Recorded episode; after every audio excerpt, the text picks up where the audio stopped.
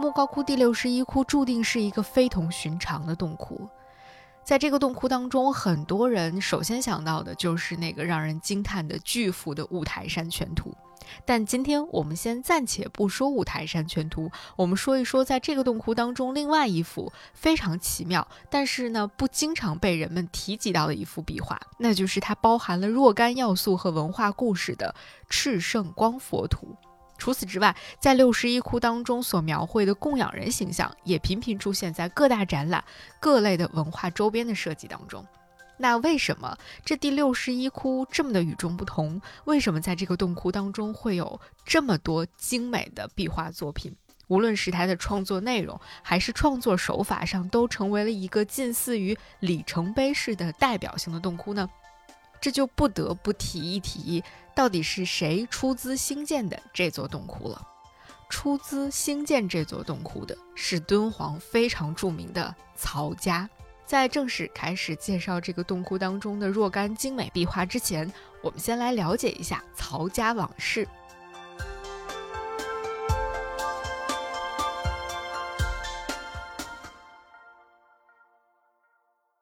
敦煌莫高窟第六十一窟，如果我们按照朝代来对它进行一个时代划分的话，一般我们会认为它是兴建于五代时期，是由当时敦煌的曹氏归义军第四任节度使曹元忠营造的一个功德窟。或许你已经听说过关于归义军的一些故事和历史了，你也知道归义军当中最著名的那个领导人，也是这支军队的创建者张议潮。那为什么在这里我们提到归义军的时候，他的节度使就变成了曹氏呢？为什么改姓曹而不姓张了呢？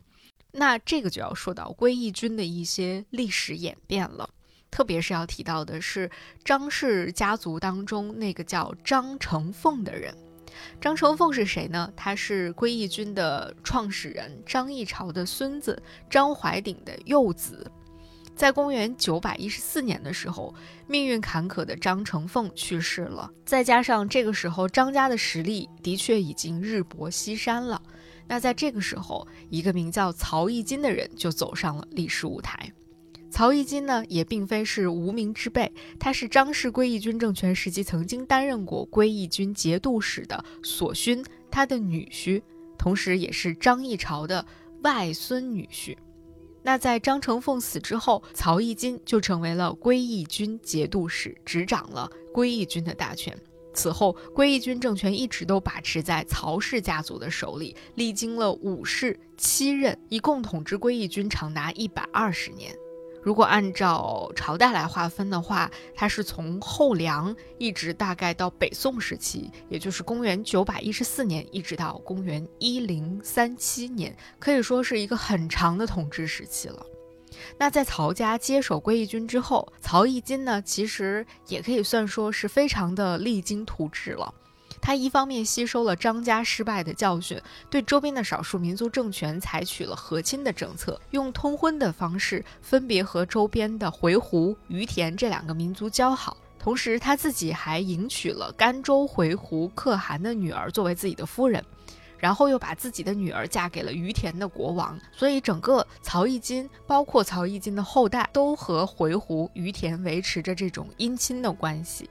那这样呢？曹氏归义军的政权就和甘州回鹘、西周回鹘、于田等等这些少数民族政权，在平等基础上建立起了这种友好往来的新型的关系。同时呢，这种关系也保障了丝绸之路的正常通达，所以也使得它能够在五代、宋初这样非常复杂的民族关系当中得以生存和发展。而且，河西和西域各国的这种友好往来和相对安定的政治环境，也给当时中原王朝与这些周边地区的联系，包括整个中西方的这种文化交流，都提供了非常良好的条件。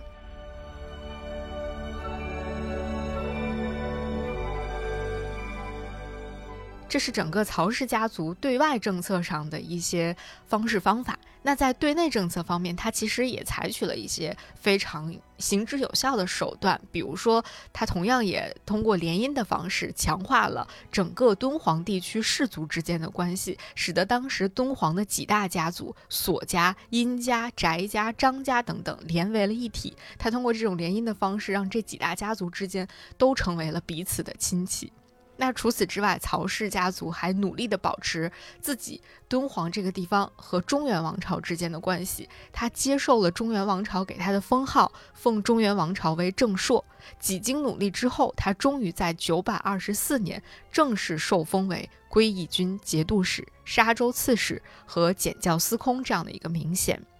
虽然在当时的政治环境之下，这个名号其实更多的时候它也只是一个空名而已，并没有什么实质性的作用。但是不得不承认的是，啊，中原王朝给的这么一个封号，在某种程度上对于稳定整个沙州的政治有着特别的意义。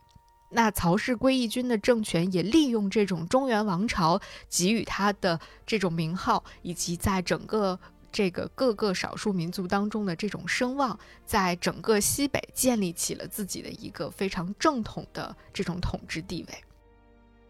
到了北宋建立之后呢，很多中原的僧人啊，就经过河西走廊到天竺去求法。同时呢，也有一些商人会来到这个地方来进行经商或者途经此地，所以这个地方无论是商业活动，还是这种文化的交流、宗教的这种融合和交流，都不断的得到了发展和繁荣。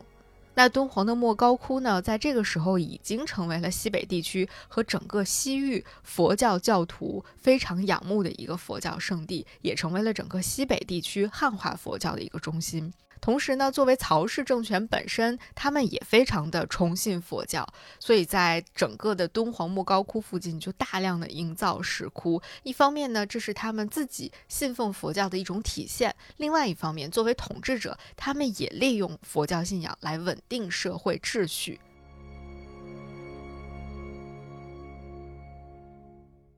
所以在曹氏家族统治时期呢，在整个敦煌地区、沙州地区抄写佛经、开凿石窟，可以说是蔚然成风，成为了当时的一种类似于社会风潮一样的东西吧。那这个时期还有一个很有趣的地方，就是曹氏政权它模仿中原朝廷，建立起了宫廷的画院制度。他们在沙州也成立了画院，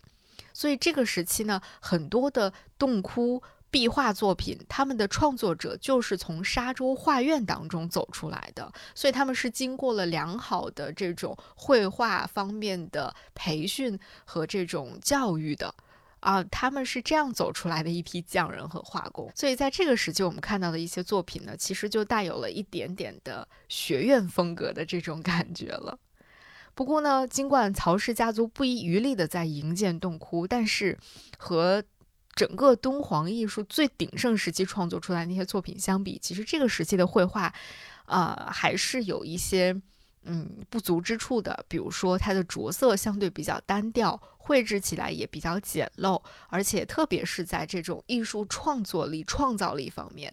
呃，应该说已经没有顶峰时期的那么旺盛了，出现了一些比较千篇一律的倾向，或者它的表现力还是非常非常有限的。其实也在一定程度上说明了这个时期啊，整个社会的经济力量的衰退以及文化上的这种封闭性所带来的一个后果。但是这些形容和概括，其实说的是整个曹氏家族统治时期普遍性的一个状况。但第六十一窟是一个例外，或者说第六十一窟是整个曹氏政权时期开凿洞窟当中最与众不同的那一个。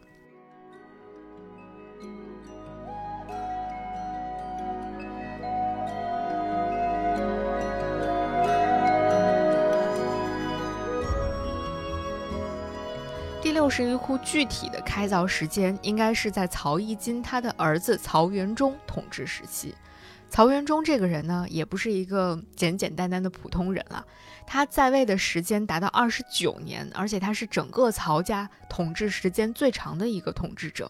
他在位时期也是整个曹氏政权最鼎盛的时期。他所主持建造的这个第六十一窟是敦煌石窟当中规模最大。内容最为丰富，而且艺术成就最具有代表性和研究价值的洞窟之一。它的艺术价值不仅仅体现在那个非常宏大的五台山全图上，还有我们今天要重点说的不经常被提及，但是我第一次看到它的时候真的被惊艳到的那幅至圣光佛图。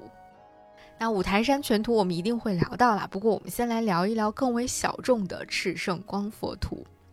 这个赤圣光佛图呢，如果大家最近有去看啊民生美术馆展出的这个敦煌大展的话，你会在一进门一层左手边最顶头的那面墙上看到这个非常漂亮的赤圣光佛图。但是这幅图呢，它并没有在第六十一窟的主室当中，而是出现在它的甬道上。因为它的主室当中，其实更为大家熟悉的就是五台山全图了。但是赤城光佛图是出现在甬道上的，它的绘制年代呢，也并不是在五代或者是在宋，而是在元代重修的时候画上去的。所以这幅画真的是很特别、很特殊。现在你可以查看本期节目的 show notes 当中的第一幅图，就是赤圣光佛图了。或者你可以打开数字敦煌的网站，在这个网站上搜索六十一窟，看到一个全景漫游的六十一窟，然后点进去，找到它的甬道，在甬道两侧，你就会看到赤圣光佛图了。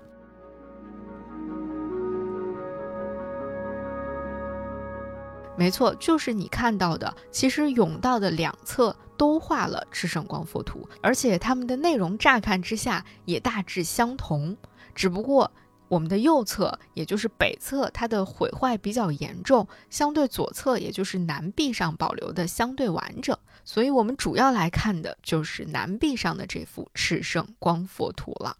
准确的来说，南壁上的这幅壁画是赤圣光佛出行图，而与之相对的北壁上的这幅画，其实画的是赤圣光佛回归图。画面的主角其实都是赤圣光佛了。在赤圣光佛出行图当中呢，这个赤圣光佛本人盘坐在车上。车头的部分呢，因为年代的原因，它已经被破损了。但是据一些专家考证说，他坐的车应该是一辆牛车。那这个佛的形象呢，和我们看到的，呃，很多其他壁画当中的那种普通的佛像有所不同。你会看到他的右手手指上顶着一个金轮，这个很有趣啊。而且他的左手施的是禅定印。那车子后面呢，也非常的霸气了，有一个龙旗，就是随风展开的样子，非常的有气势。在它的周围呢，还有这个九曜星神前后簇拥着，整个这个群像都显得非常的自由飘逸、奔放的感觉，非常的帅气。那这个九曜星神是怎么回事呢？九曜是哪九曜呢？九曜又称为九值，它包括日、月、金、木、水、火、土五星，合成为七曜。那七曜加上罗侯和季兜，称为九曜。这个罗侯和季兜是谁呢？他们其实都是假想的天体。罗侯是音译，它呢指的是交汇食神，而季兜也是一个音译，它是彗星的意思。那这些名称和概念，我们听名字大概能感受到，其实不是来自于汉语，也不是来自于我们中原世界，它是来自于西亚和印度，伴随着摩尼教、密教经典以及相关的一些天文历法，啊，星象占卜这样的一些东西，慢慢传入中国之后，被融入到了我们中国文化当中的。那这九曜星神分别都谁是谁呢？我们从东到西，也就是从左，从我们面向这个南壁上的这个壁画的左手边开始，我们从左到右依次来看一下。首先，第一位或者我们叫第一身，它仅存了上半身，它的形象和身份呢有一些模糊，看不清楚了。那第二个。第二身是一个妇女的形象，她好像穿着一个绿色的衣服，手里抱着一个什么东西，好像是琵琶之类的一个乐器。那这个人呢是金星。那紧接着在她的左下侧是第三个形象，第三个形象的大部分呢也已经损毁了。现在我们能看到的就是一个部分的那种佛头上的。神仙头上的头光，还有一只拿着一个圆形的物品的手。他的身份具体呢，我们现在也没有办法去非常明确的确认了。那第四个人，第四身看起来很像是一个天王的形象，他头上戴的一个驴形冠，而且呢，他是一个四臂的神仙的形象。他下面的两只手呢，拿着一个戟，上面的两只手，一手拿弓，一手拿着锁。这个人他是火星。那紧接着第五个人在佛的车前。他头戴着一个不知道是什么东西的兽形冠，手里面还拿着一个拐杖。据推测，这个人可能是土星。那第六神第六个人是在车轮的后侧，穿着一个绿色的袍子，一手在推车。那它下面的部分呢，基本上已经被毁掉了。现在我们只能看到的是上半身，我们也没有办法确定它到底是一个什么样的身份。第七身神像，它在车后面的右侧。看起来像是一个妇女的形象，头戴一个鸟形的头冠，双手呢托着一个圆形的东西。这位神仙是月神。那第八个第八身，它在车后的左侧，他穿的呢看起来像是一个普通的世俗人身上穿的衣服，双手呢托着一个圆形的东西。这位神仙是太阳。那第九身，也就是最后一个，他的身体呢是绿色的。半裸着上身，有四只胳膊，分别拿着矛、绳索、剑和一个人头。那这个人就是罗侯，这就是传说当中的九曜星神了。那我们能够辨认出来的，大概就是金星、火星、土星、月和太阳，以及罗侯这六个神仙。其他的三个呢，我们没有办法确定到底谁是谁。那坐在车上的佛和这个九曜星神的上方呢，还绘制着一些神仙的形象。他们呢，就是传说当中的二十八星宿。他们的形象看起来呢，是基本一致的，都是这种像文官一样的打扮，双手呢持护板，然后四身一组。站在这个彩云之上，现在我们能够看到的是一共五组这样的文官形象，也就是这二十八星宿当中的二十个，我们是能够比较清晰的看到的。那这九曜星神和二十八星宿中间呢，还穿插着一些啊比较小的图标一样的东西，这个东西其实就是黄道十二宫。每一宫是一个小小的圆圈，那在圆的里面呢，绘画的就是这一个宫当中的形象。现在这十二宫里面，我们能看到九宫，能看到九个圆圈。那从东到西，或者从左到右，分别对应的是金牛宫、侍女宫、白羊宫、摩羯宫、天秤宫、双子宫、巨蟹宫、天蝎宫和双鱼宫。这些名字在我们现在人听起来那是再熟悉不过了，就是那个十二星座当中的对应的一些星座啊。那在壁画的西侧中下部，也就是右边的中下部分，还存有一身女供养人的人像，而且在它的右侧还有一个榜题，榜题上面有两行文字，仔细来看你是能看到这两行文字的，一行呢是汉文，一行我们不认识的。那个就是西夏文了。那榜题的下方还有一些文字，这些文字呢，据专家说是回鹘和蒙文的体积。所以你能看到，在这一幅壁画上面有各种各样的神仙的形象，来自于不同国家的不同宗教。然后在上面的榜题有文字记载的部分呢，我们又能够看到汉文、西夏文、回鹘文和蒙文。真的太奇妙了！这样一幅简单的壁画，甚至不是在主壁上，而是在甬道上的这一幅壁画，就可以给我们提供如此丰富的信息，真的是不得不感叹当时的这种民族和文化的交流融合呀，真的是太奇妙了。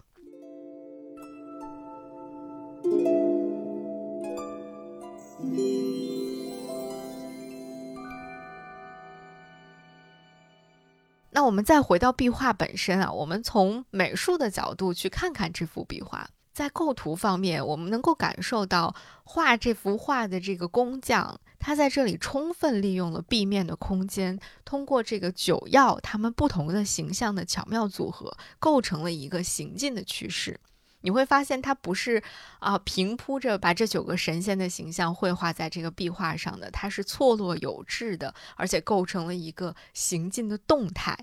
同时，还通过这种描画一些云气、二十八星宿和十二星座的这种相互搭配，充分的展现出了炽圣光佛率领着日月星辰以及诸星宿们在空中遨游出行的这样的一个盛大的场面。而且，他用这种非常漂亮的青绿色作为主调，配以一些金色的勾边。独树一帜的这种布局风格，在当时的这个佛教美术当中显得是非常的，嗯，具有自己的风格和一定的创新性了。那如果从绘画的内容上来看，其实，在之前我们介绍过很多敦煌莫高窟当中的大型的壁画，其中。很多，比如说，要么就是佛本身故事，有很多讲述这种连环画的故事的，也有一些在唐代以后的莫高窟当中经常出现的经变画，它往往都是通过这种众多的人物来展现宏大的场景，但是呢。人物太多的时候，就容易在造型上出现千篇一律的状况，而且在构图上呢又过于整齐，而会变得稍微有一点点乏味。比如说我们看到的那些非常庞大的经变画，基本上就是。呃，类似的形象，只不过可能根据时代的变化稍微有一点点不同，但整体上来说，它都是那种方方正正的构图，每一个部分画什么样的内容都是基本固定的，所以没有什么太大的变化。那这样的一种传统沿袭到五代之后的经变化，这就是它最大的一个弱点，就是它太千篇一律了，没有什么创新性了。但是在这一片。这种单调的表现方式当中，赤圣光佛图就独树一帜了。它一改以往经变化的这种传统的格局，展现出了一种非常崭新的面貌，而且非常具有生机和活力的感觉。同时，它还改变了传统经变化只能够突出最中间的那个一佛二菩萨的形象，以炽圣光佛和九曜作为主要形象，仔细的刻画出了不同的神仙他们的形象的特点。比如像火星，就是非常的勇猛无畏，啊，看起来像是一个天王的形象。那到了月神呢，就比较的雍容华贵；到日神的时候呢，就相对比较稳重深沉一点。最后的那个罗喉，它反而就给人一种很英武的感觉。它使这些天神的形象都非常的独树一帜，而且各自有各自的性格。所以，如果说唐代的那种佛教画是以表现啊人物的精神的超脱世俗来见长的话，那么在这幅赤圣光佛图当中。它的更大的特点就是让这些神、这些佛像展现出了它的一种神仙的现实性，就是它会更接近于一个人的形象。比如说像唐代的菩萨，他往往都会把衣服的飘带、璎珞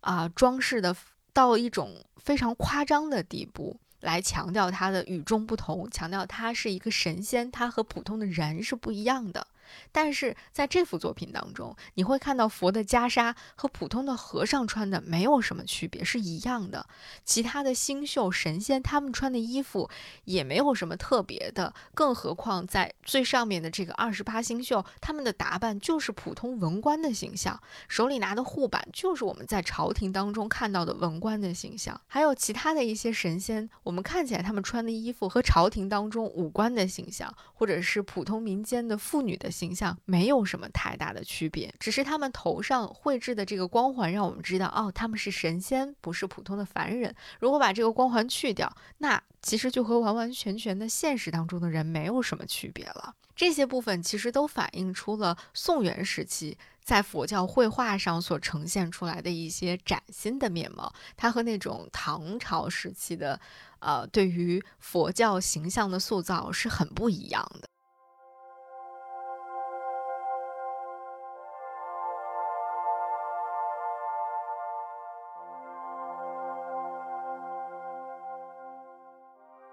OK，那接下来我们再来说一说炽圣光佛。其实炽圣光佛这个名字，我们在之前很多这种比较传统的、著名的，呃，跟大家聊到的壁画上都没有提到过这个名字。为什么在这儿会出现了这么一个佛的名字？包括黄道十二宫、九曜这些东西。好像我们之前也都没有太接触到过，或者没有仔细的去提到过。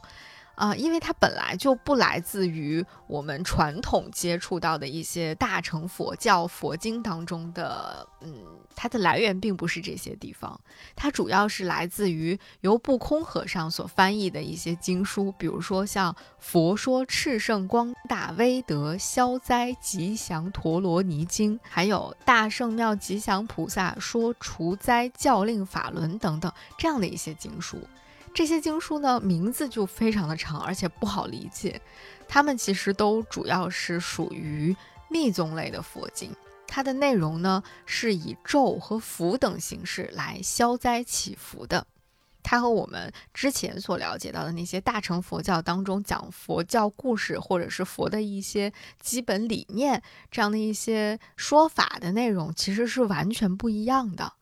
那赤圣光佛的形象呢？它就是出现在这些经书当中的。在这些经书当中，曾经有写到说，赤圣光佛顶身珠毛孔放大光明，又云赤圣佛像仪毛孔非光散，手观五佛像，二手如释迦。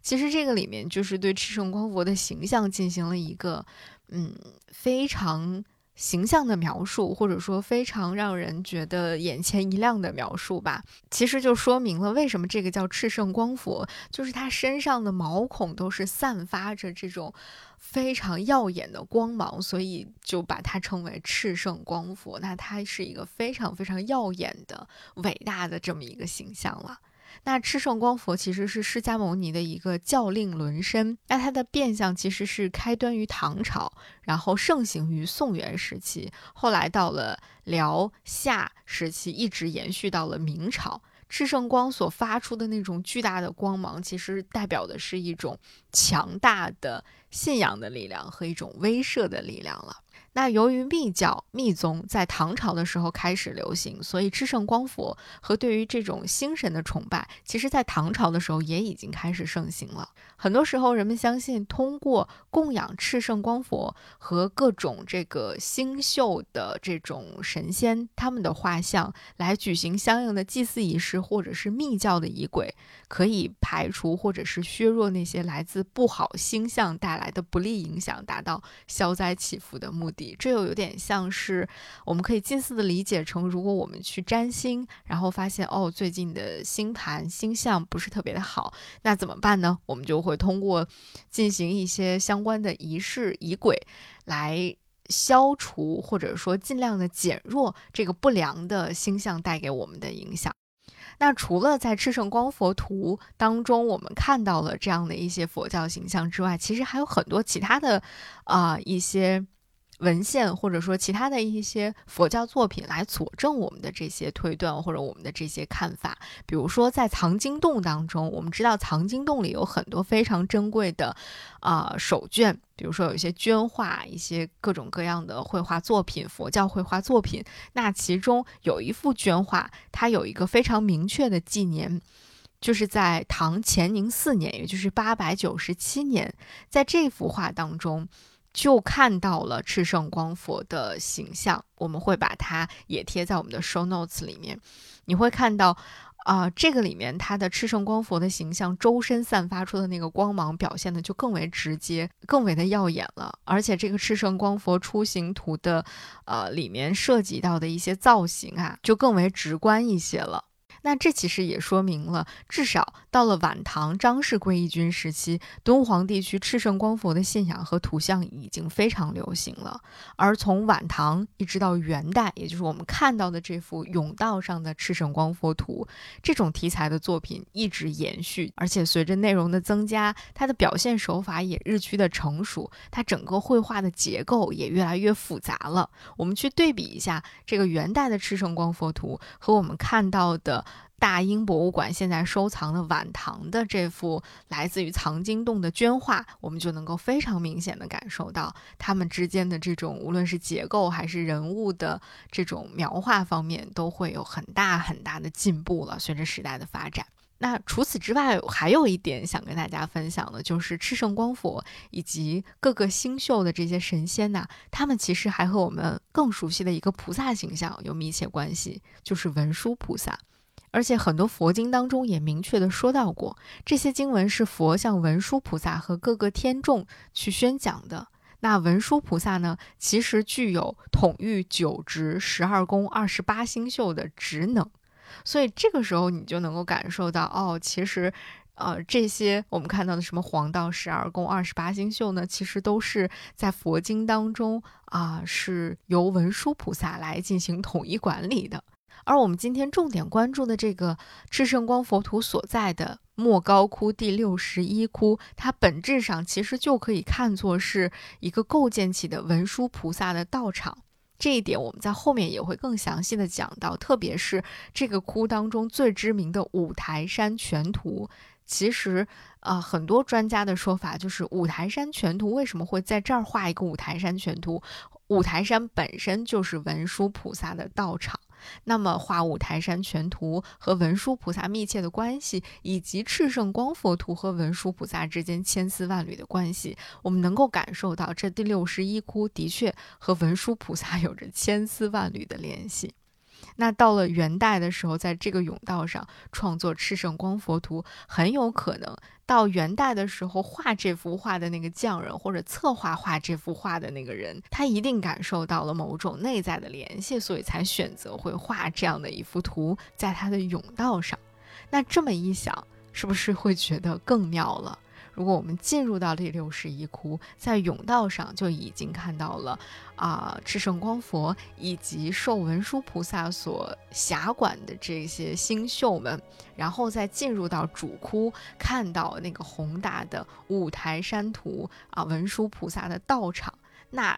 会是一种什么样的感觉呢？甚至你会有一种感觉，就是走进第六十一窟，就宛如走进了文殊菩萨的世界的感觉。